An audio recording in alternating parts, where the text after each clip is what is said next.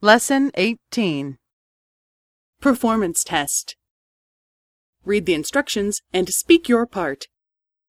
Task 1 1. Speak after the tone.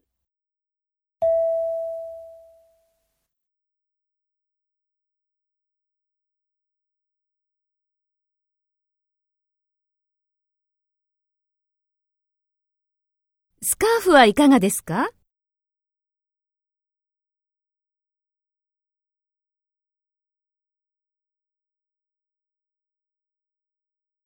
はい。持ってきますので、少々お待ちください。お待たせいたしました。